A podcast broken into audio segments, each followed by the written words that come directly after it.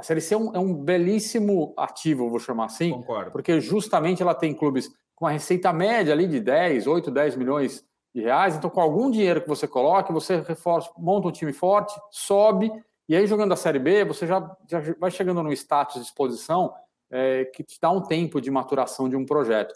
Me preocupa um pouco as, os primeiros negócios que estão saindo, eu acho que, que eles estão saindo caros, mas acho que o mercado vai se ajustar com o tempo, porque hoje em dia, especialmente vendo esses valores, eu imagino que a maioria das diretorias estão se preparando para tentar negociar os seus clubes. A gente sabe de alguns casos aí que já estão se preparando, que já estão indo para o mercado e muitos outros vão vir nos próximos anos.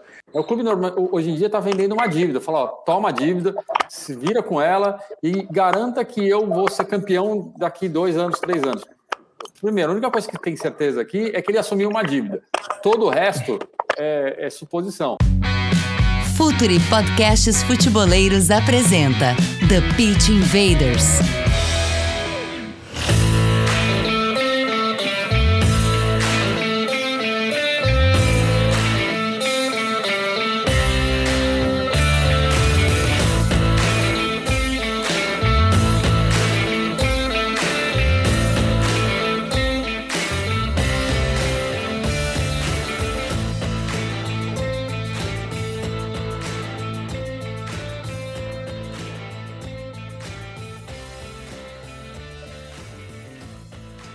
Olá, futeboleiros! Olá, futeboleiras! Com a força de OneXBet, a maior casa de apostas do mundo, Futuri Podcasts apresenta The Pitch Invaders, episódio 245. Que orgulho dessa história! Sempre falando de maneira profunda e séria sobre o jogo, dentro de campo e fora de campo. Meu nome vocês já sabem, Eduardo Dias. Estamos no ar em mais uma invasão futeboleira. A gente tem recebido muito pedido aqui sobre SAF, Todo mundo quer falar sobre SAF. Chegou a hora, mas como sempre, a gente traz gente com conteúdo para ensinar, para nos inspirar e para todos aprendermos juntos. Tenho dois convidados aqui, dois invaders da casa já, que eu ouso chamar de, de amigos. Primeiro, Guilherme Deca. Dali Deca, bem-vindo de volta. Deca, CEO da Viu Capital. Bem-vindo de volta aqui no TPI, Deca. Obrigado, obrigado pelo convite. Um prazer estar de volta, falar com, falar com com você sobre a SAF e falar com o César também, que faz um trabalho incrível aí de, de pesquisa e, e consultoria aí no futebol brasileiro, que eu sou admirador do trabalho dele faz bastante tempo, então é um prazer participar dessa discussão. O Beca já anunciou, né? Outro invader aqui, César Grafietti, economista e sócio do Convocados, Dali Grafietti, prazer tê-lo de volta aqui no TPI. Bom, prazer é meu, obrigado Eduardo. Mais uma vez aqui, é, sempre tentando é, ajudar na conversa, né? ou, ou, pelo menos atrapalhar pouco. É, e prazer em conhecer o, o, o, Guilherme, enfim, conheço a história dele e vai ser um prazer trocar essa bola com vocês hoje. Invaders, vamos invadir as SAPs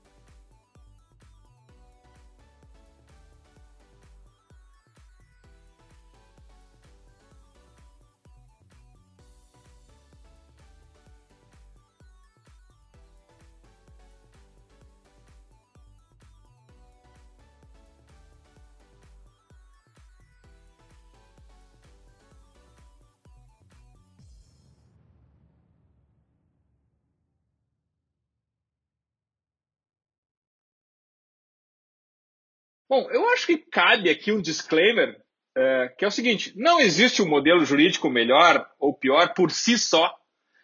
O seu clube pode ganhar, pode perder, pode prosperar, pode falir, sendo SAF ou sendo dirigido por torcedores voluntários, como é o caso na maioria dos clubes hoje do Brasil. Talvez o que impacte mais seja o modelo de administração totalmente profissional, que certamente é o da SAF, para aquelas SAFs que não querem perder dinheiro.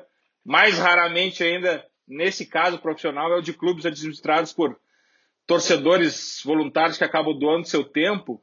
Mas esse episódio aqui é sobre a SAF. Eu acho legal a gente não cair na armadilha da comparação entre SAF e associação, que é bom, que é ruim. Acho legal a gente fazer uh, o tempo desse episódio aqui ser voltado para isso, para a SAF, o que está sendo feito de negócio hoje, nos, no, nos primeiros dias de SAF e nos próximos meses. Legal a gente, a gente pegar um pouco da experiência uh, do Deca aqui, porque ele passou por um processo de, de, de, entrada num clube, de compra de um clube, né, Deca? E eu acho legal ouvir de ti, Deca, quais são os pontos, assim, da, da, da compra do clube, o embarque no clube. Que, como é que é esse embarque, Deca? Qual é a, qual é, quais são as habilidades que o, que, o, que o dono, que o novo dono tem que ter para entrar no clube de futebol? Bom, eu acho que acima de tudo você tem que, né, você tem que saber o que, que você está procurando, né? Eu acho que qual que é a sua estratégia e o objetivo uh, do clube que você vai achar.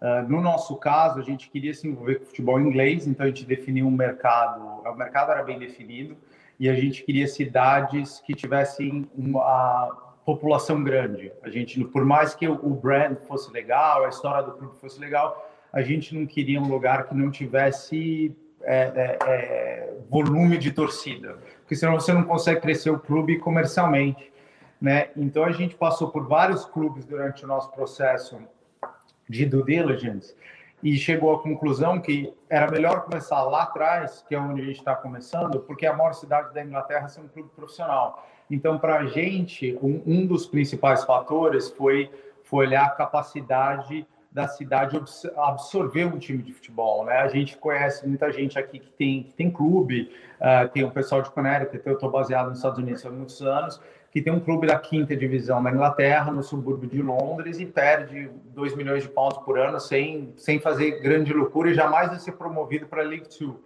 E por quê? Porque é uma cidade muito pequena e a média de público é 2 mil se o time está perdendo, 4 mil se o time está ganhando como o salário é alto para todo mundo, como você vai virar a conta?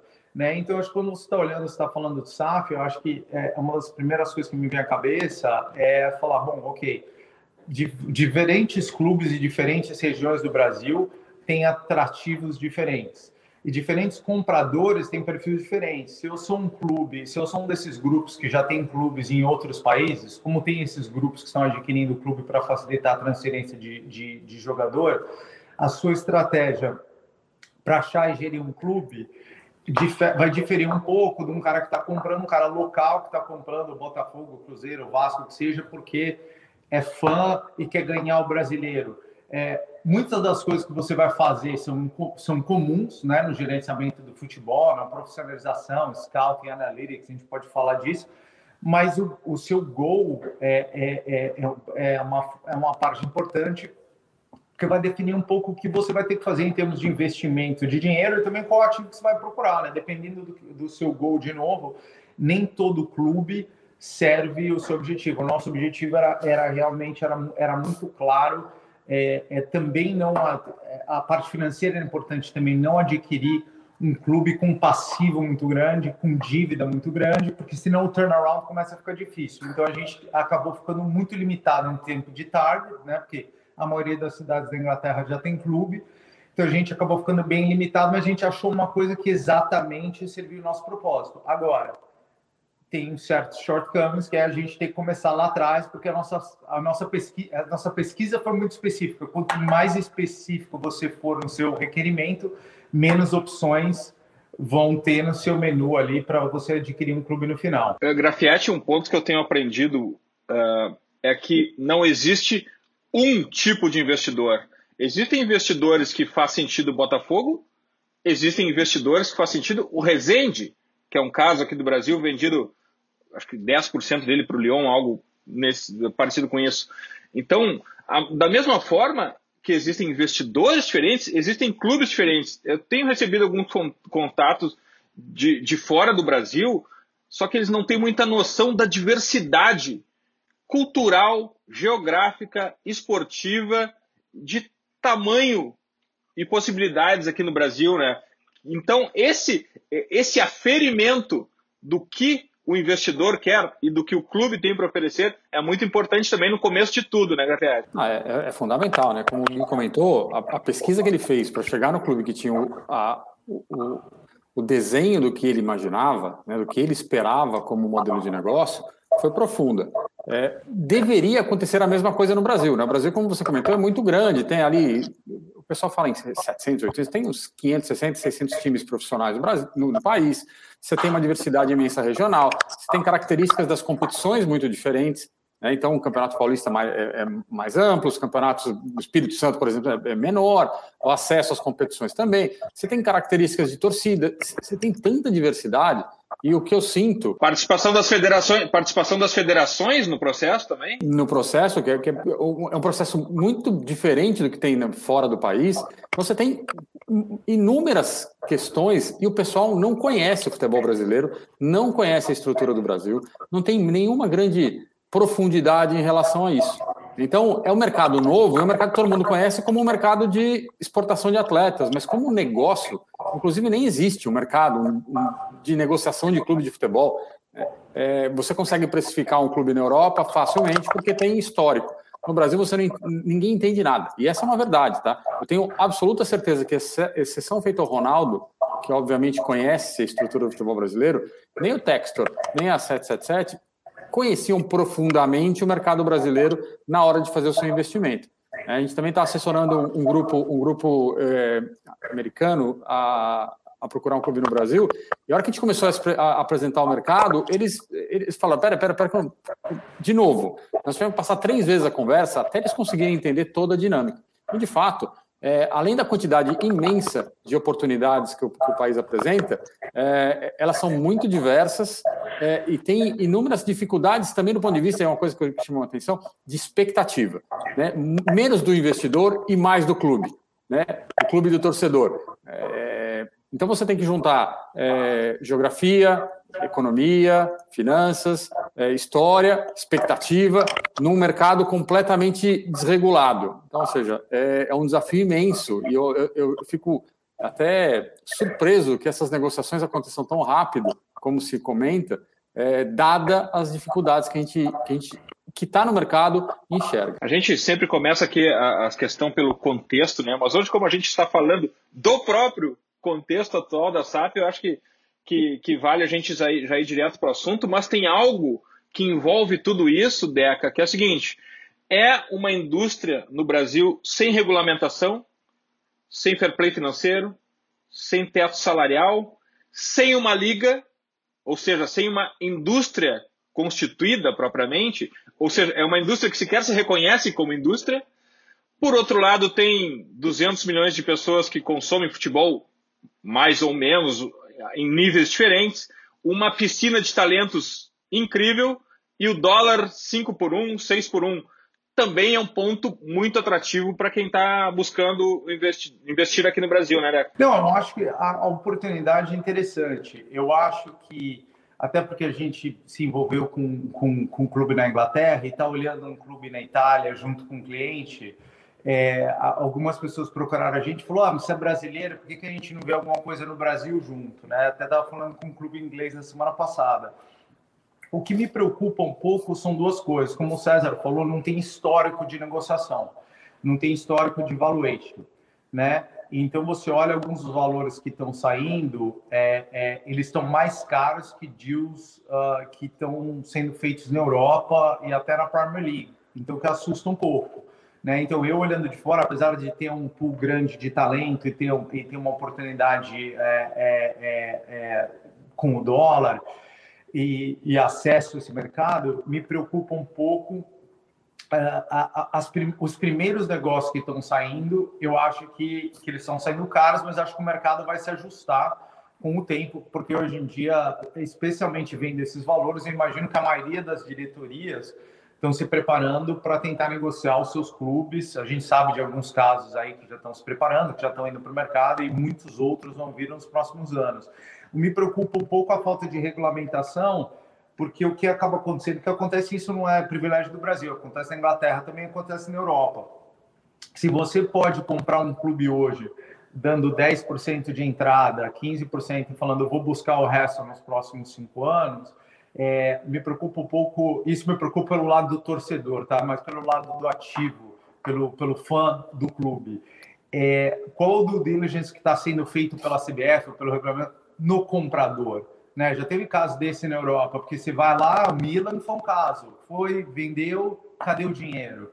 Aí destrói o clube, começa a não pagar a conta, o débito aumenta, aí foi comprado por um hedge fund americano que está reestruturando, eu imagino com essas valuations nesse nível, sem ter ninguém fazendo um, um né, como a gente fala aqui no estado, um vetting, né, chegando, checando a condição financeira e, o, e, a, e a condição não só de comprar, mas de sustentar esse clube, que eu acho que também esse mercado começa a ficar um pouco perigoso também. Vai aparecer muito aproveitador aí tentando ter um clube de futebol sem poder. Então, acho que é uma coisa que está muito começando, acho que é uma coisa promissora mas eu olhando como investidor, eu gostaria de ver sair muitos mais deals antes de me envolver. Eu não gostaria de ser o primeiro, segundo, terceiro a fazer um deal. Com certeza eu gostaria de ver o mercado andar um pouco mais, as coisas se envolverem um pouco mais antes de pensar uh, em me envolver. Não que eu esteja pensando em me envolver, mas assim, olhando, esse seria o, esse seria o meu advice uh, para as pessoas em geral. E esse ecossistema sem regulamentação, Grafete, risco ou oportunidade? Ei, Grafete, sabe que agora, agora, o Flamengo quer ter play financeiro depois do negócio do Vasco e do Botafogo, né? Mudou de lado. Agora todo clube que, que, que levantava lá o, o artigo 217 da Constituição e dizia não vai se meter na minha gestão, vai falar, peraí, não era bem assim, vamos, vamos conversar. Né? O cenário sempre muda. E, assim como o cenário muda, é, a, desregulamentação tem riscos e oportunidades. Né? É, tem uma oportunidade que é imaginar uma, uma, uma, melhoria geral na estrutura vai dar um upside, né? Você tem uma chance de, quando você for negociar esse lá na frente, você negocia numa condição melhor. Então, em tese, você pode extrair um valor adicional desse negócio quando você entra no mercado desregulado. Agora, é, é essa, essa desregulamentação do mercado, ela também está associada com uma lei que foi mal escrita. Tá? É, claramente, ela é mal escrita. É, ela, não, ela, não, ela tem um monte de falhas, mas uma delas, claramente, como, como o Deca comentou, é você não ter um, uma normatização, você precisa ter normas de o que, que, você faz, uma espécie de know your owner, né, com todas as ligas tem, é, é, como é que você faz se um clube falir, como é que você faz se um clube entrar em recuperação judicial, é, como é que você faz com a, com a transição entre a associação e SAF? Está é, tá tendo uma discussão agora que a FERJ quer cobrar da SAF, do Vasco e do Botafogo os atrasos dos clubes em relação às, aos custos que eles têm com, as, com a FERJ. No Rio, no, na, em Minas não aconteceu nada, o Cruzeiro se transformou e a federação não, não cobrou ninguém. Então, é, a gente vai ter aqui uma série de questões e aspectos positivos e negativos, e, e o investidor que entrar nesse primeiro momento, eu concordo com o Deco, é, tem que ter muito sangue frio ou, ou pouco amor ao dinheiro, né? Porque certamente está tendo, está entrando num valuation é, que eu também acho fora do comum. Qualquer negociação, a Atalanta foi negociada semana passada é, por 1,6, 1,7 as receitas. Você está vendo o Vasco e o, e o Cruzeiro ser negociado a 3,5, 4 vezes as receitas. É um negócio, assim, de onde você, por mais que você reduza a dívida, por mais que você aumente receita, de onde você vai extrair valor disso no mercado que nem existe? Né? Então, é, é, é muito. Haja sangue frio num processo desse, no mercado tão desregulado. Então, é, acho que tem as duas coisas, oportunidades e riscos, mas neste momento, tanto como clube como, como investidor, acho que todo mundo tem que ter um pouco de, de paciência aqui, tatear esse mercado, se preparar para um movimento futuro. Quem sai na frente normalmente é o desesperado é, do lado do clube e aquele que talvez não fez a conta direito do lado do investidor. E eu acho que um bom ponto que o César levantou, desculpa, não, é um bom ponto que o César levantou em relação a, a, a Atalanta ou Burley que foi vendido. E você vê esses dias que estão saindo, né? Você vê o Burnley, ele foi vendido pelo valor correspondente ao do Vasco, talvez até um pouco menos, ele foi 170, por volta de 170 milhões de pounds, acho que vai dar uns 200 milhões de dólares, que com o dólar 5, o Vasco foi 70% por 700 milhões, o dólar está perto de 5, vamos dizer, muito próximo o valor total. Mas ele foi vendido na Premier League com um estádio e com 40 milhões em caixa, sem dívida, que faz uma diferença gigante. Você está assumindo uma dívida 700 milhões de reais ou mais, né? Acho que estava em 800 e pouco a última vez que eu vi, eu não tenho os números de cabeça. Então, eu acho que tem a oportunidade, mas eu acho que me dá um pouco de receio do que acontece, o quanto dinheiro você vai ter que queimar para reestruturar, até como o César falou, tem toda a questão cultural. Então, se você. E a gente já passa isso hoje na Inglaterra. É, os caras não querem jogar bola do jeito que a gente joga, porque a gente tem uma filosofia diferente. A gente quer colocar um certo tipo de pessoa na diretoria que é diferente do, do jeito deles, porque eles acham que o futebol se joga do jeito diferente, que a gente entende negócio de uma maneira diferente. Então, você tem que estar muito afim de queimar dinheiro no começo para fazer toda a reestruturação do departamento de futebol, renegociação de dívida. E aí me preocupa um pouco, pô, daqui a três anos tá perdendo, melhorou a situação financeira, mas está perdendo dinheiro ainda. Esse cara vai cansar, ele vai continuar colocando dinheiro todo ano, né? Porque só para extrair talento, é, você poderia comprar uma minoria de um clube e ficar com direito de primeira offer, né? Você não precisa ser majoritário para fazer um deal desse. Então me preocupa um pouco, falar, pô, e a hora que esse cara perdeu o fôlego, o que, que acontece com o ativo. Então, de certa forma, até de uma forma engraçada, eu acho que talvez seja até mais interessante pegar a revenda desses clubes do que a primeira compra, porque alguém já passou, já botou bastante dinheiro, já passou, já sofreu muito para reestruturar e talvez a coisa esteja mais parecida com uma valuation, um número que faz sentido com o contexto do futebol mundial. E, e até nesse sentido, deixa eu completar o, o Deca numa questão importante. É, todo mundo falando, ah, vou colocar 400 milhões, vou colocar 700 milhões. Você pegar os últimos três anos do Campeonato Brasileiro, os, os, clubes que chegaram na frente ou que conquistaram as Libertadores, Copa do Brasil, Brasileiro, tem um custo de folha da ordem de 400 milhões de reais, 450 milhões de reais. Então, só para esses clubes que foram comprados agora chegar perto disso, tem que aportar 200, 250 milhões por ano. Isso folha, tá? Não estou nem dizendo investimento em aquisição nem nada. Para chegar perto, para correr o risco de ser campeão, né? para tentar, sem contar investimento em infraestrutura, que o Vasco, por exemplo, não tem o centro de treinamentos, o Botafogo está construindo dele, enfim, é, você vai queimar três, quatro anos, um bilhão de reais para tentar ser campeão. Não me parece fazer sentido, e esse volume de dinheiro que estão dizendo que vão aportar é insuficiente para tirar, é, é, no máximo suficiente para tirar o clube ali do, do, do sufoco. Não, a expectativa de ser é, competitivo está muito distante da realidade do dinheiro que está sendo aportado. Então, cria-se uma expectativa fora do comum nesse primeiro momento de safra. E o, e o tinha falado também na questão da, da legislação, a legislação que, por exemplo, no caso da, da, das dívidas trabalhistas, separa o clube da SAF, mas, na verdade, isso só vai ser de fato reconhecido quando o primeiro processo chegar no, no TST, na, na maior corte trabalhista, que toda essa legislação correspondente ao SAF ela vai ser construída no caminho. Ela pode ter um ponto de partida, mas a confirmação de tudo e a segurança jurídica, a segurança jurídica possível, só vai conseguir ser uh, validada no caminho disso tudo. Agora tem um outro lado também, né, que assim, que é o vendedor. Os clubes querem se tornar SAF, querem vender, mas eles, eles mesmos sequer sabem qual é o projeto esportivo e financeiro do clube o projeto de um clube normalmente, e eu não distingo aqui grandes, gigantes e pequenos, o projeto é ganhar o próximo jogo domingo que vem. É esse o projeto. Então isso dificulta também para o comprador não ter um projeto estabelecido no clube vendedor, né, Leco? Sem dúvida. Bom, esse é até um papo interessante que eu tive com o chairman de um, de um, de um, de um clube ali do lado que está na, na Championship. Não vou falar nome para não falar mal de ninguém, mas batendo um papo com ele na semana passada, ele falou, pô, ele é majoritário. Ele falou, cara, é um inferno, porque a gente está tentando mudar. Eles querem fazer bastante analytics, a gente quer fazer bastante analytics, né? É uma das ideias, é uma das dos pilares do nosso time. É, a gente contratou um PhD, está fazendo um monte de coisa uh, eh, para levar o clube nessa direção.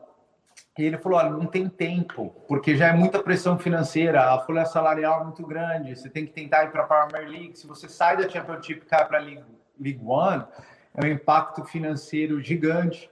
Né? É, não necessariamente todo clube se prepara em termos de estrutura para ter cláusulas para cortar salário quando você é rebaixado. Às vezes você vai ter que tentar vender o jogador na pior situação possível, né? Então você tem toda essa você tem toda essa questão de que quanto maior o ativo que você compra, por isso que volta aquela primeira pergunta, né? Qual que é o teu gol?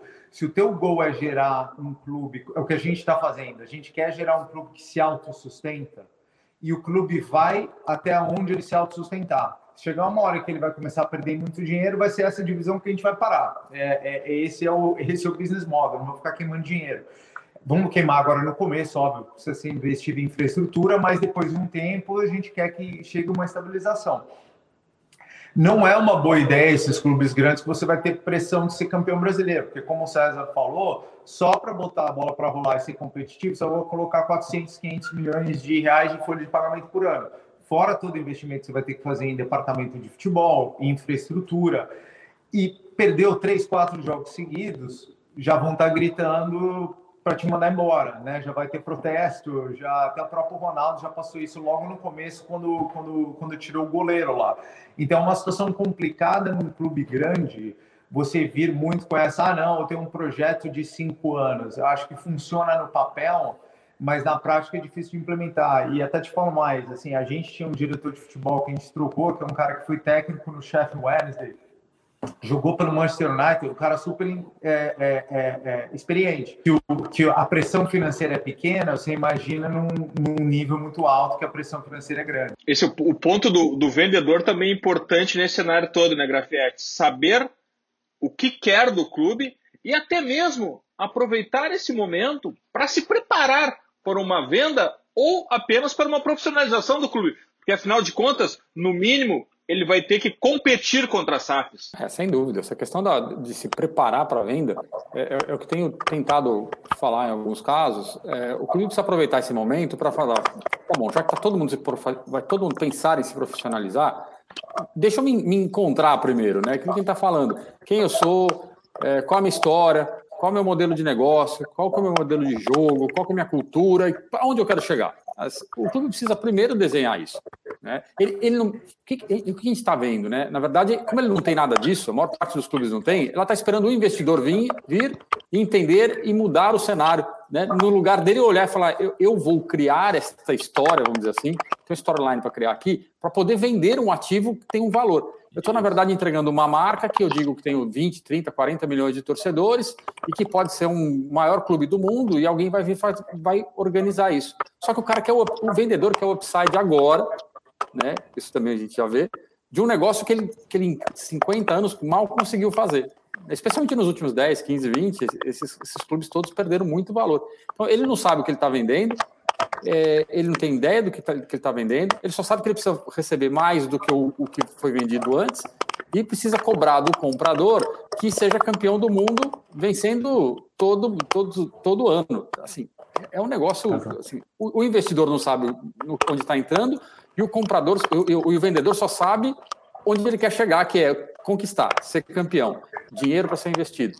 Então, é, a gente precisa, todo mundo, toda a, a, estrutura precisa dar alguns passos atrás e começar a se entender, né? Pedir uma ajuda. Vamos nos entender primeiro, nos conhecer, saber quem nós somos, efetiv somos efetivamente e onde queremos chegar para encontrar também o parceiro correto. Né? O investidor tem que encontrar o clube correto, mas o clube tem que encontrar o parceiro que vai levá-lo aonde ele imagina e gostaria de chegar. Né? E é um bom ponto, César, até a linha que a gente falou um pouquinho antes, né? Se não existe a regulamentação para fazer um Know Your Buyer aí da, da, da CBF, o clube deveria fazer. Né? Ok, me mostra sua prova de fundo, quanto você vai querer investir nos próximos anos. Você tem que saber se você está vendendo também para alguém que tem condição de. Porque é um ativo da comunidade, de certa forma, né? É, e, e se, se ele não vai arrebentar o clube ali para frente, né? Eu, eu tenho a impressão agora, principalmente no Rio de Janeiro, que já saiu Botafogo e Vasco, e o Flamengo é muito mais complicado, que é um clube muito maior. Se você pegar o Fluminense, se o Fluminense estiver organizando uma SAF, provavelmente a única coisa que deve estar sendo discutida é, olha, vamos vender por mais do que o Botafogo e o Vasco para a gente não ficar feio. Né? Acho que vira uma questão. Eu, eu, eu, provavelmente essa é a principal motivação da venda. Falou, pô, se o Botafogo foi 400, o Vasco foi 700, o nosso tem que ser pelo menos um bi. E aí. E, e, sem, e sem importar o percentual, né? Tem que importar é o valor final, não interessa o percentual. O que vai para a manchete do jornal, da, da internet, né? o site lá, é quanto foi vendido. É, e, e, assim, é, isso, isso é, o, é, o, de menos no fim do dia, né? O que importa é o, qual é o plano de negócios que esse investidor vai colocar, né? O que, que ele vai fazer no uhum. clube? o que, que o clube está vendendo? É, o clube normal, hoje em dia está vendendo uma dívida. Fala, ó, toma a dívida, se vira com ela e garanta que eu vou ser campeão daqui dois anos, três anos. Primeiro, a única coisa que tem certeza aqui é que ele assumiu uma dívida.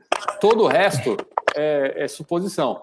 E aí, infelizmente, você ouve a notícia, você vai lendo algumas coisas, o pessoal que chegou no Vasco agora já deu entrevista dizendo que quer transformar o Vasco em uma potência mundial. A gente não tem uma liga, o clube está na segunda divisão, o dinheiro que eles estão investindo está longe de transformar o clube num, num, num clube capaz de ser competitivo no, no, cenário nacional, e ele já está falando e vendendo para o torcedor que ele vai ser uma potência mundial. Então, assim, está tudo errado no processo, né? O processo ele, ele, ele acaba se, se atravessando ali justamente por conta das, das dificuldades de vendedor e comprador entender um pouco mais de como, como a coisa funciona. Num processo, num processo de M&A, processo de aquisição, de fusão, de compra de uma, de uma empresa que não seja um clube de futebol, um passo fundamental nisso é a due diligence, que para quem não está acostumado com o termo, é, uh, é uma operação em que advogados, economistas entram para dentro do clube para achar os esqueletos no armário. Vem cá, o que ele está me vendendo corresponde ao que está lá dentro? Então vamos lá confirmar isso através dos nossos advogados, contadores uh, e todo um time de consultores. No clube de futebol, temos um ponto que diferencia do resto dos negócios todos, que é o departamento de futebol que é um caso muito específico. Aqui a gente, aqui a gente já foi consultado e, e faremos due diligence, que me parece o ponto mais importante, Deca, desse, desse, desse negócio, que é a due diligence cultural esportiva. Como é que esse time joga? O que, que ele tem na base? Qual é a estrutura? Qual é o conceito? Como é que a comunidade se enxerga perante esse jogo, perante essa, é, é, essa estratégia esportiva? Ou até mesmo tem uma estratégia esportiva nisso. Esse é um ponto fundamental, né? Do diligência cultural esportiva e saber o coração do negócio, como que ele funciona e a quem que ele responde ali. Uh, talvez até uh, seja a mais difícil de todas, porque as outras questões, tirar os esqueletos do armário, também é difícil, também é difícil,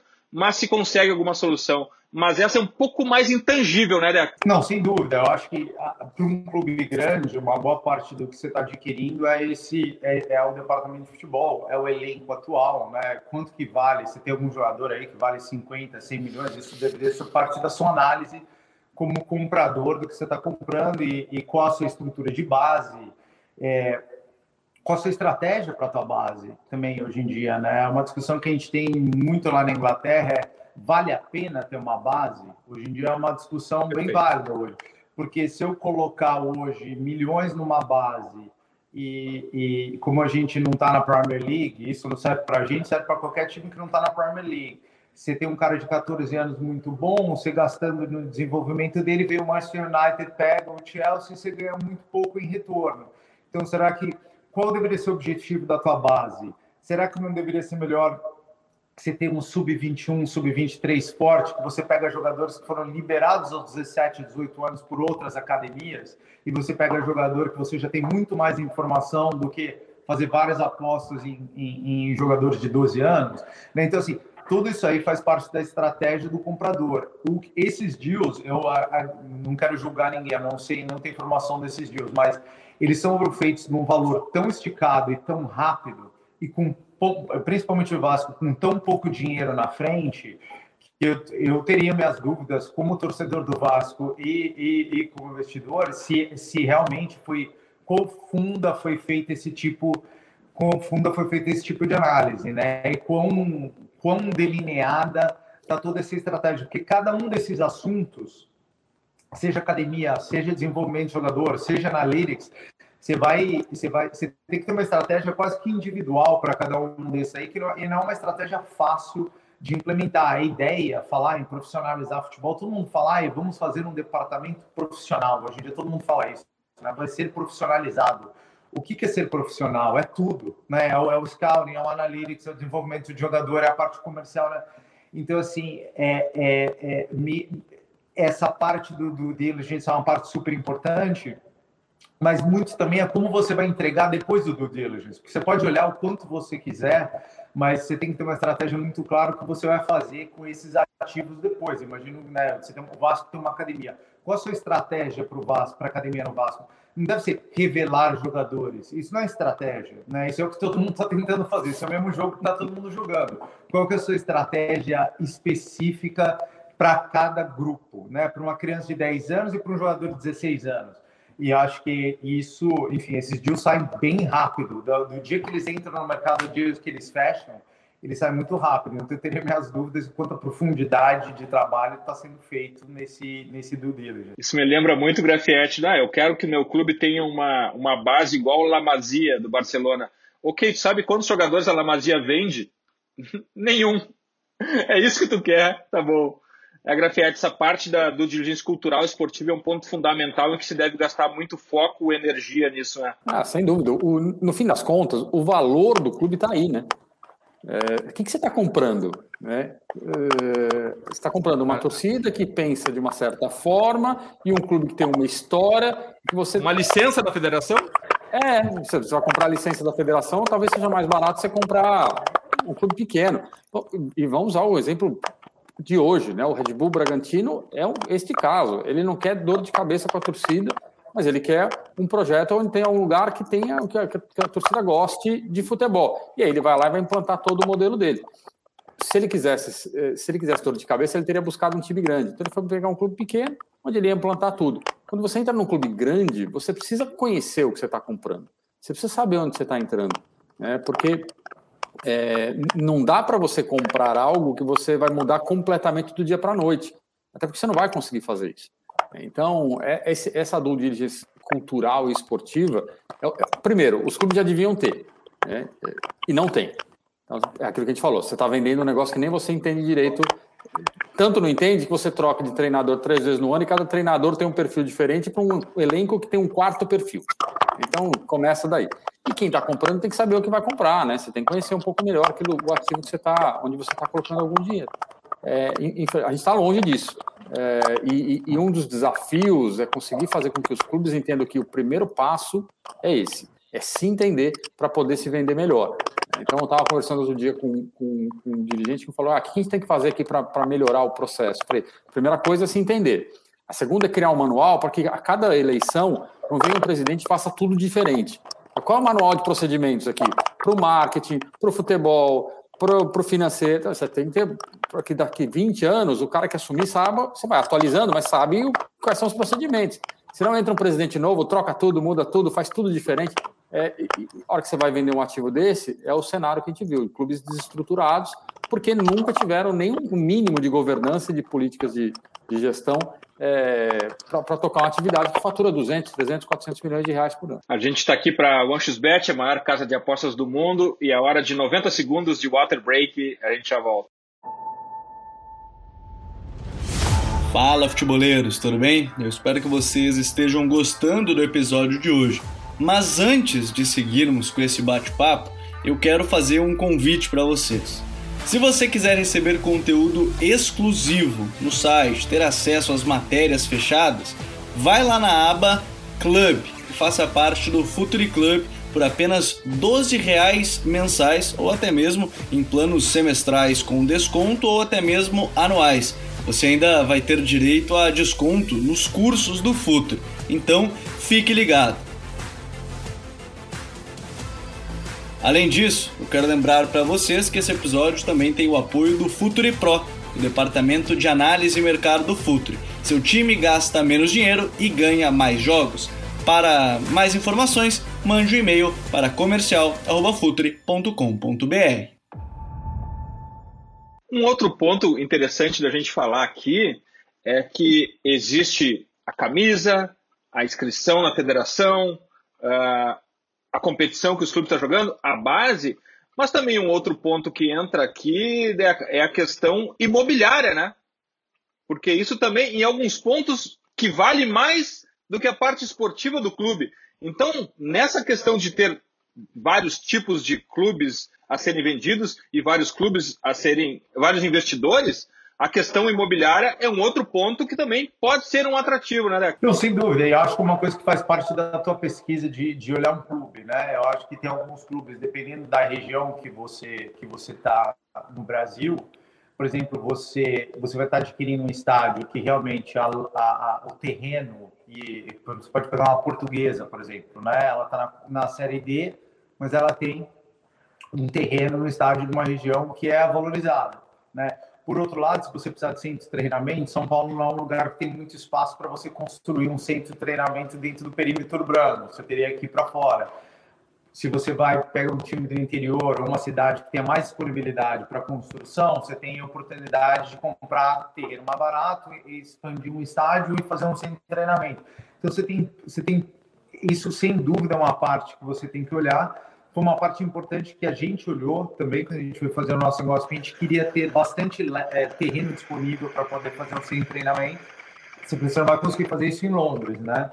É, então, ou você vai conseguir perto de Londres a um custo absurdo. Então, sem dúvida, eu acho que esses primeiros dias, pelo perfil dos investidores, esse não é um, um não foi um ângulo é, que foi explorado, mas acho que eventualmente é, é, isso vai depender, isso é muito mais dependendo do perfil do investidor, né? Isso já aconteceu muitas vezes na Inglaterra. O Arsenal pegou o Highbury, que é o estado antigo, e transformou em apartamento, e transformou em flat. Eu acho que vai depender aí do perfil do comprador, se ele tem interesse em fazer algum desenvolvimento de, de real estate, desenvolvimento imobiliário em cima do clube, uh, ou pelo menos ele está analisando com um pouquinho mais de cuidado qual seria o, o, custo de fazer um desenvolvimento imobiliário, nem que seja apenas para a parte esportiva do clube. Esse ponto, Grafietti, é importante porque quando a gente começa a conversar com as pessoas, as, as perguntas que chegam, elas vão muito além do aspecto esportivo, né? Não é só que divisão que o clube está, é qual a área útil que tem para construção em volta. É perto de um aeroporto? Tem hotel por perto? Qual é a, a comunidade?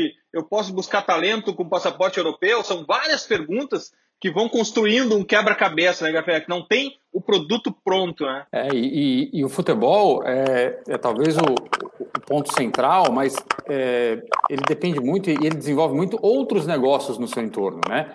É, ganhar dinheiro com futebol tem sido cada vez mais difícil quando você pensa em ganhar com um clube. Né? O clube tem ali o seu, o seu é, running, receita, custo e tal, mas você vai buscar desenvolvimentos no entorno para onde você pode ganhar dinheiro. Não é à toa que aqui na Itália é, tem, tem vindo muito americano. Os americanos têm muito essa visão do real estate, né? Então, se o cara olha lá, pô, tem um estádio que, e os estádios na Itália são antigos em, em, em, grande, grande parte. Pô, tem um estádio numa região central, antigo, com uma baita área, pô, eu vou botar para baixo esse estádio, vou construir shopping center. Não me derruba o São Paulo, não me derruba o São Paulo em Nápoles, por favor. Ó, esse, é, vamos lá, né? Eu não vou, eu não vou mexer no. Não é mais, é, é Diego Armando Maradona. Ah, Diego verdade, Maradona, verdade. É. Eu não, desculpa, minha desatualização. Mas, mas o, o Errei o nome do santo, errei do o nome santo, do santo. É, exatamente. O, o, o, quem comprou o La Spezia está fazendo isso, o Parma, o, americano, o segundo americano que comprou a Roma está revendo o estádio, o Elliot que comprou o Milan está olhando e batendo firme para refazer San Siro, todos eles, Veneza, é, todos eles olham, e no Brasil, você pensa nos clubes menores, todos eles têm estádios em regiões centrais das suas cidades, com um potencial imenso de reestruturação, enfim, outros negócios relacionados ao esporte e ao, ao futebol precisam estar na conta. Né? Aí quando você olha os deals e o cara fala, ah, eu não vou mexer no estádio, você, alguma coisa está errada é, uma fonte de extração de valor, é, é ela está sendo deixada de lado. É, por quê? Porque é uma visão muito focada no jogo, no futebol, e menos no negócio. E alguma coisa está faltando nessa conta aí. Outro, César, outro ponto aqui. Um ponto importante, você falou, você falou um negócio que a gente, a gente bateu um papo aqui, Eduardo, que é, é bem o que a gente está tá pretendendo que eu acho que não tem como você escapar, que você tem que gerar dinheiro para suporte, né, para ajudar o clube de, de negócios que estão em volta do futebol.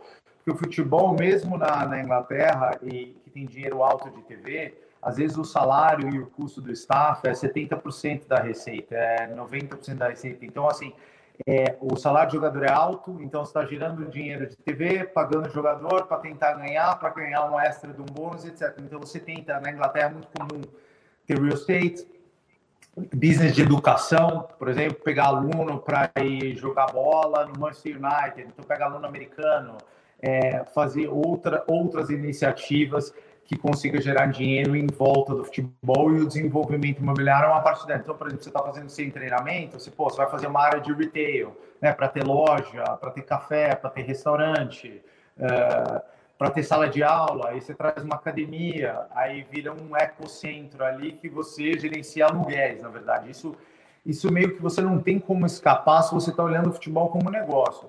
É, eu vejo alguns desses deals sendo feitos sem adquirir estádio, está colocando todos os seus ovos no eu vou ganhar e vender jogador.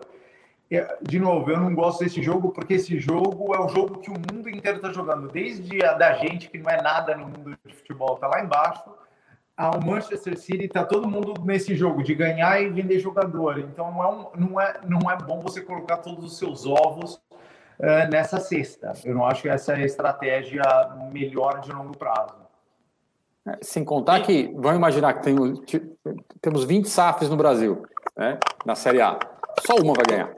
Não, Quatro vão cair. Todas, todas com técnicos portugueses, Ted. É, técnicos portugueses, né? Enfim, é, todo mundo com contratos novos, novos donos, quatro vão cair. Não tem conversa, não tem segredo. Então, assim, você vai dizer que a SAF foi ruim, que a gestão foi. Não. Assim, você tem que, você tem que inclusive, entender esta dinâmica do futebol para não cair na armadilha de achar que virei SAF, vou agora colocar 200 milhões na conta e maior time do mundo.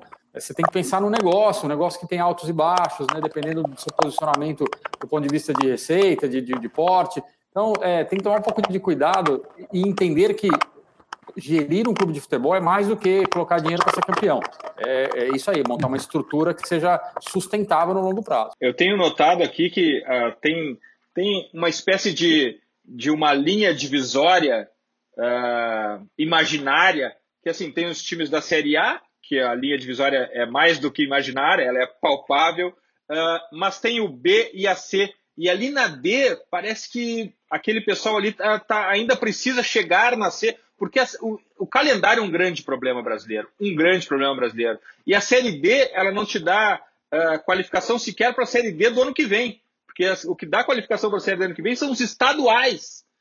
Então também isso aí uh, tem um problema de, de. Não é um problema, é uma característica do business que faz com que há uma separação dos de C e B e A e os de D para baixo. Mas, em todo caso, a gente nunca viu tantos, tantos times estreantes nos campeonatos estaduais e até mesmo na Copa do Brasil. Projetos bons, inclusive, e novos, sem dívida.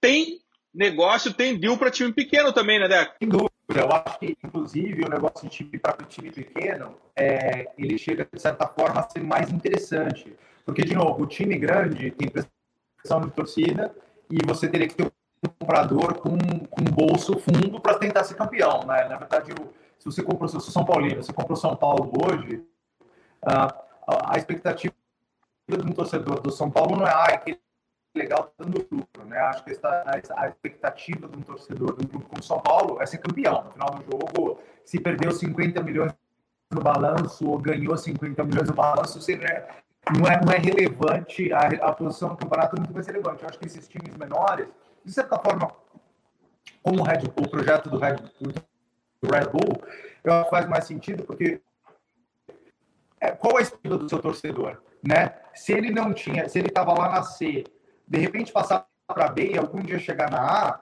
você já é um herói com um dono, né? Se você comprar o São Paulo, o Fluminense, é, ou Palmeiras, qual que é a sua como você vai ser bem sucedido como dono perante o seu torcedor? É, vai, ser, vai ser ganhando, né? Acho que o resultado financeiro é importante, mas é secundário. Eu acho que esses times pequenos têm a oportunidade de ter um pouco mais tempo de trabalho e, e talvez um torcedor também que seja um pouco mais, mais paciente, esteja mais jogando o seu jogo, vai, esteja um pouco mais do teu lado é, do que você entrar num caldeirão que você já tem pressão para começar a ganhar de cara. Esse ponto é muito importante, né, Grafete? Tem negócio para clube pequeno, sim, uh, e o torcedor ele pode ser ativo e pode ser passivo também, né? dependendo da cobrança que ele faz. Esse, é, essa é uma característica muito importante nesse negócio, mas uh, o time pequeno que está se preparando adequadamente para isso tem grandes oportunidades no mercado, né, Grafete? Tem, e, e, eu acho que são deveriam ser os primeiros clubes a serem observados, né? A, a, Série D, como você comentou, é, é, um, é, uma, é uma arapuca, né? Porque você, se você é, é a série mais difícil de você subir. Vamos combinar competição... que é um adjetivo amigável que tu achou para a Série D, né? é, no, no, fim das contas, é, é uma série enorme, regionalizada. É, que tem que vai para uma fase de, de, eliminatória, então assim, ela é complicadíssima de você subir. Tanto é que os clubes que sobem depois da C, eles sobem para C, da C para B eles vão rápido, porque eh, com um pouco de dinheiro você você consegue sair da série C. A série C é um, é um belíssimo ativo, vou chamar assim, Concordo. porque justamente ela tem clubes com a receita média ali de 10, 8, 10 milhões de reais, então com algum dinheiro que você coloque, você reforça, monta um time forte, sobe e aí, jogando a Série B, você já, já vai chegando no status de exposição é, que te dá um tempo de maturação de um projeto. Jogar a Série D é, um, é, um, é um caos. O próprio Red Bull, né, que, que antes de ser Bragantino, tinha um orçamento muito maior do que todo mundo que jogava a Série D e nunca conseguiu subir, justamente porque é muito difícil. Então, mas mesmo nos estaduais é, e, e, na Série C, você tem bons projetos sendo desenhados, né? você tem clubes novos entrando aí, enfim, tem, tem o Azures no Paraná, tem o Retrô lá em, em Pernambuco, você tem uma série de clubes menores que estão crescendo, estão aparecendo é, como oportunidade de investimento efetivamente. Então, eu acho que como upside, inclusive, é, é, são os melhores. O upside de um clube grande, é, para mim, é muito menor e eu, eu, sofro do mesmo mal do Deca, que eu sou São Paulino também.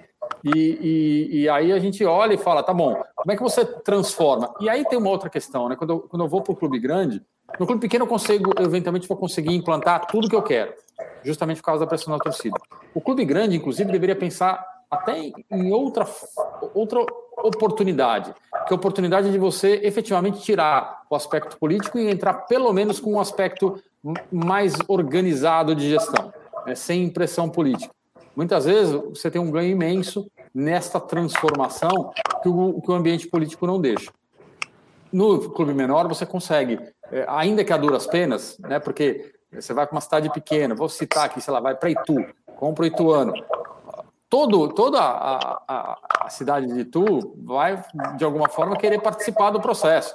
Você vai ter que lidar com isso, é uma gestão difícil, conversar com todo mundo que fez o clube chegar até onde chegou. É, o processo também é difícil, mas é muito mais simples de você lidar com uma comunidade menor do que com uma comunidade de 20 milhões, 18 milhões de torcedores que tem uma uhum. pressão imensa e cardeais ali querendo tomar conta do clube como se fosse efetivamente dele. É, quando, quando, quando o, o Nice ele foi comprado por chineses, foi uma péssima experiência, foi uma péssima experiência. Uh, depois eles foram comprados por, eu não sei se americanos ou ingleses, mas o novo CEO era um inglês. E eu estava em Nice no dia da apresentação desse novo CEO e fui na apresentação, era aberta para a comunidade, e eu fiquei impressionado com o trabalho que eles fizeram de aculturamento. Eles falaram com o prefeito da cidade, com os políticos da cidade, com as principais referências da cidade, com os torcedores, ou seja, é um onboard, né? é um embarque na cultura toda que, que, que, que exige muita comunicação e muito profissionalismo. Isso tudo como eu falei sobre a legislação, Beca e Grafete, a gente vai aprender no caminho aqui, né? E nesses pontos todos que envolvem o valuation de um clube, uh, também está a precificação do ecossistema que ele está envolvido, né? Talvez a liga, Deca, talvez a liga organizada acabe influenciando no preço do clube também, né? Sem dúvida, eu acho que a parte do. É, acho que essa é uma parte importante da equação, né?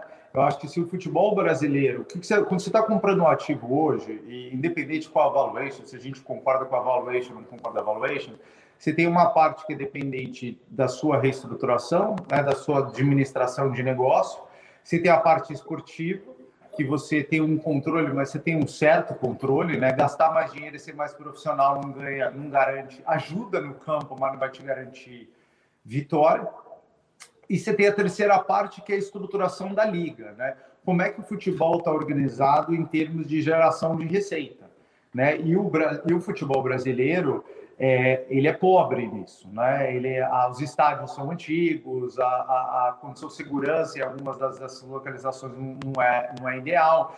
Então, acho que a reestruturação da liga vai ser uma parte importante para esses investimentos serem bem-sucedidos. Eu não digo, eu não digo que é a única coisa, como eu falei, são até alguns componentes, mas eu acho que se o futebol brasileiro não mudar a estrutura da liga, direito de transmissão, tiver investimento em estádio, se fizer um estádio melhor, você vê o Palmeiras, né? O estádio fez um estádio legal, tem estacionamento, é fácil de chegar, fácil de sair.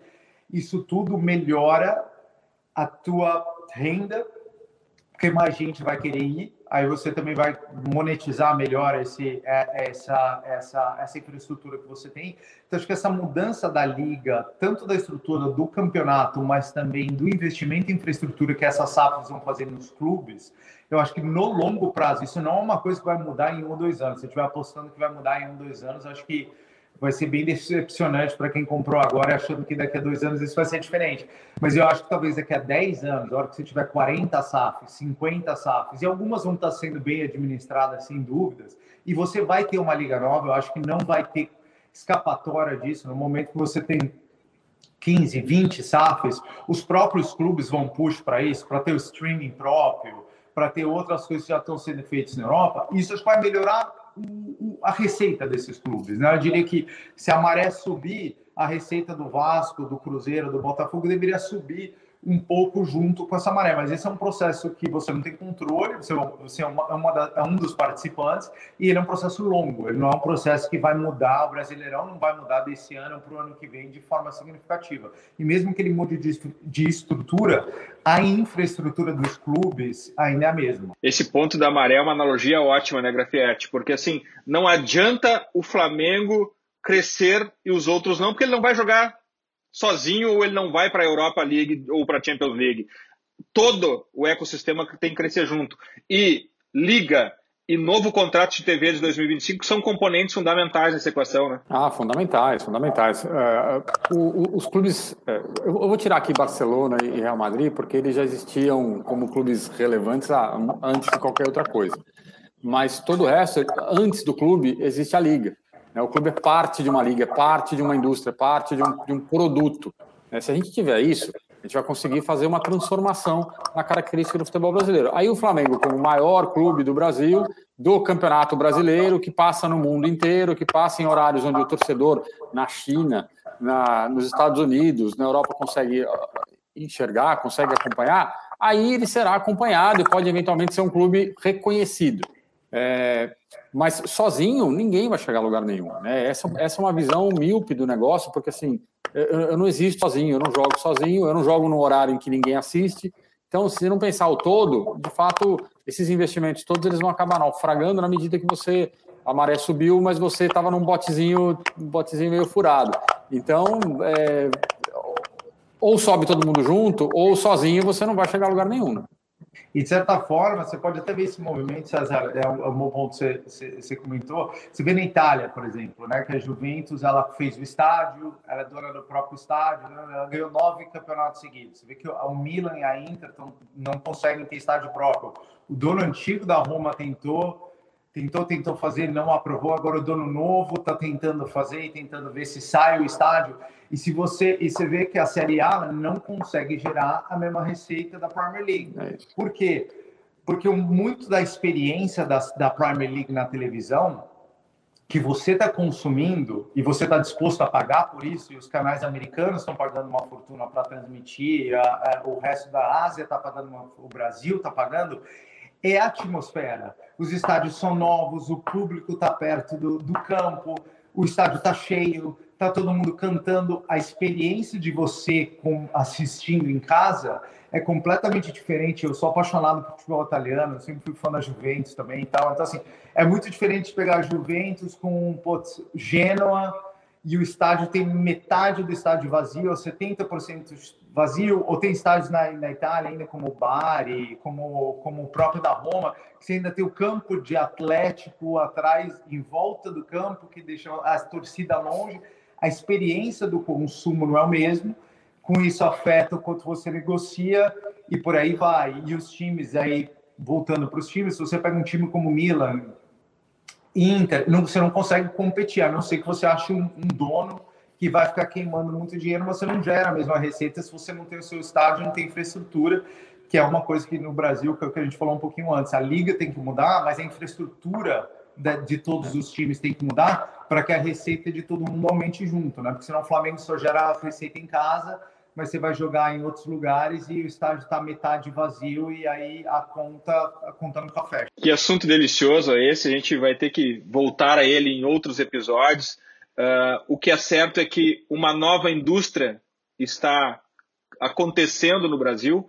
Uh, eu não sei se é nova indústria, porque, como eu digo, a velha indústria sequer se reconhece como indústria. São clubes soltos individuais que lutam apenas por si só, não se reconhecem como indústria, mas eu acredito nessa mudança e é uma nova indústria que traz muitos desafios e muitas oportunidades para clubes, para profissionais, para investidores, para a torcida. Tenho certeza que até mesmo nessa curta janela, até o próximo, o próximo contrato de TV em 1 de janeiro de 2025, muita coisa vai acontecer até lá, mas eu também uh, concordo muito com o que o Deca falou da maturação disso, em 5, em 10 anos, e é aí que a gente vai ver um resultado maior.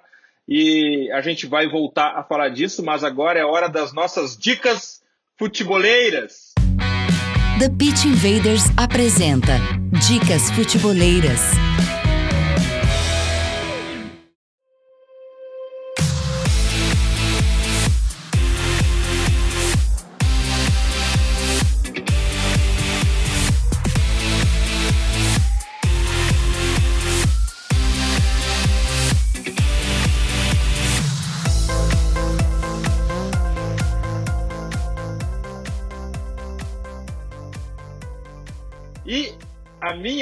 Dica futeboleira, uh, que já é conhecida dos leitores da Drive, a newsletter dos assinantes do Futuri Club, tem a ver hoje aqui com desenvolvimento pe pessoal.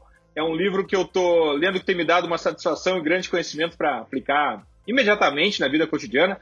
O Almanac de Naval Heavy Kent, um guia para riqueza e felicidade. O título, concordo que não ajuda muito, fica parecendo uma autoajuda barata. E barato também é o preço dele, que o pior é tudo, custa R$ reais para Kindle na Amazon na versão em inglês e R$ reais na versão em português. Eu sugiro muito esse livro, Almanac de Naval Heavy Kant. Tenho certeza que será de imensa utilidade para a vida de vocês. Mas, outro disclaimer aqui, seja adulto e responsável, use e aplique os conceitos que lhe fazem sentido e que sejam coerentes com o que vocês pensam da vida. Grafietti, qual é a tua dica futeboleira? Tinha pensado em uma, mas eu vou, eu vou com outra, que é o livro O Futebol Como Ele É, do meu amigo Rodrigo Capello. Boa! Ele traz, ele traz ali, além de dados do ponto de vista financeiro, vou falar um pouquinho da minha área também, dados do futebol, históricos de, de finanças do futebol, mas ele traz histórias deliciosas de 13 grandes clubes de futebol brasileiro. É, 13 não, 14 grandes clubes de futebol brasileiro. Então tem muita história, muita coisa bacana. É um livro desse tamanho, mas é um livro delicioso de ler, com histórias bem bacanas. Então, o futebol como ele é, acho que é uma, uma dica legal para quem quer conhecer um pouquinho mais do futebol fora das quatro linhas. Eu fiquei curioso pela tua outra dica que tu derrubou. Qual era a tua outra dica? Ah, não vou, então vou mostrar. Aí, Johan Cruyff. É, eu Ambos falei, da editora Grande Área. Ambos, Ambos da Grande, Área, área, é. Isso, do Gabriel Gobet, também meu amigo. Mas é, é uma, uma belíssima dica também quem quiser conhecer um pouquinho mais sobre a história de um, de um craque do, do, futebol incrível, é também uma belíssima história. Fico com, a, com duas dicas, então. Pronto. Grafietti, adorei. Sabe que eu gosto muito de ti quando tu aparece por aqui também. Com certeza nos veremos mais vezes. Venha mais aqui para fazer mais jabá dos livros dos teus amigos. Será sempre bem-vindo. Demais estar contigo aqui. Ah, obrigado pelo convite, Eduardo. Um prazer falar com o Deca. É, aprendi muito aqui hoje também. Eu acho que foi bacana a conversa. Esperamos voltar aqui sempre que precisar. Conte comigo. Sei disso. Deca, tua dica futeboleira. Vou, vou, vou, vou copiar aí o César. É, sempre, sempre ligado à Inglaterra, a minha dica. A, a minha dica. Tem a, o, o livro é One Night in Turing, do Pete Davis. É um livro que deve ter tradução no Brasil, na verdade, é um jornalista inglês que ficou viajando com a seleção da Inglaterra na Copa de 90 e tem uma descrição bem detalhada de toda a preparação da, do, do time para a Copa, o Bob, o, o, o, os técnicos preparando onde eles iam treinar, as diferenças que eles estão acostumados na Inglaterra com a Itália, e aí conforme a campanha vai pegando força, que é uma campanha histórica para a Inglaterra, é, ele conta toda essa jornada, e tem um que é um seriado que eu acho que você deve conseguir encontrar no Brasil, no Amazon Prime, que chama Class of 92, que conta a história. Tem dois seriados que chamam Class of 92. É o, é, uma contando a história do Manchester United, dos jogadores, não é esse. É a história dos cinco jogadores do Manchester United que compraram um time de sétima divisão e levaram esse time até a League Two. É, é o Nick Butt, o Gary Neville, o Phil Neville, o Dave Beckham e quem que é o quarto? O Paul Scholes né? Esse é legal porque é um pouco da nossa realidade ali, é o centroavante que, que trabalha de garçom e tal, então eles passaram por isso aí também que eu estou passando, é muito curioso para quem assistir, acho que tem três temporadas, vai da sétima divisão, e agora acho que eles já estão na League Tour, estão profissionais, então é legal para acompanhar a jornada, a jornada inteira, é bem divertido o seriado. Viu, Grafete, o Deca colocou Itália colocou Inglaterra e comprou compra e aquisição de um clube. Colocou tudo quem está envolvido aqui. Fez um combo, um pacote completo. Fez um combo. Deca, muitíssimo obrigado. Mais uma vez, um prazer falar contigo. A gente que tem falado aí seguidamente. Uh, conta com a gente, conta com o Futuri. Ser um prazer falar contigo novamente aqui no TPI e em outras ocasiões também. Obrigado. Obrigado a vocês. O papo foi super legal. Aprendi também. César, grande prazer te conhecer. Sou fã do seu trabalho. Eduardo, tudo de bom, vamos, vamos nos falando. Futeboleiras, futeboleiros, nós somos o Futuri e temos um convite para vocês. Pense o jogo. Abraço e até a próxima invasão. The Pit Invaders.